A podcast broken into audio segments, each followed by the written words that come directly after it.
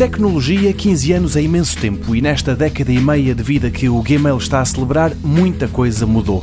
Logo à cabeça, a importância dos e-mails. Mas mesmo assim, esta forma de comunicação ainda é muito utilizada e, como tal, aos 15 anos de vida, a Google está muito longe de pôr um ponto final no Gmail. Muito pelo contrário. Ainda ontem anunciou novidades.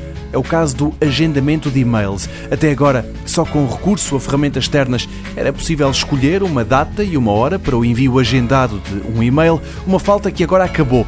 No botão enviar, o utilizador vai poder dizer se quer agendar ou não o envio. Mas se essa funcionalidade ainda não está disponível para todos, há uma outra que até fala português.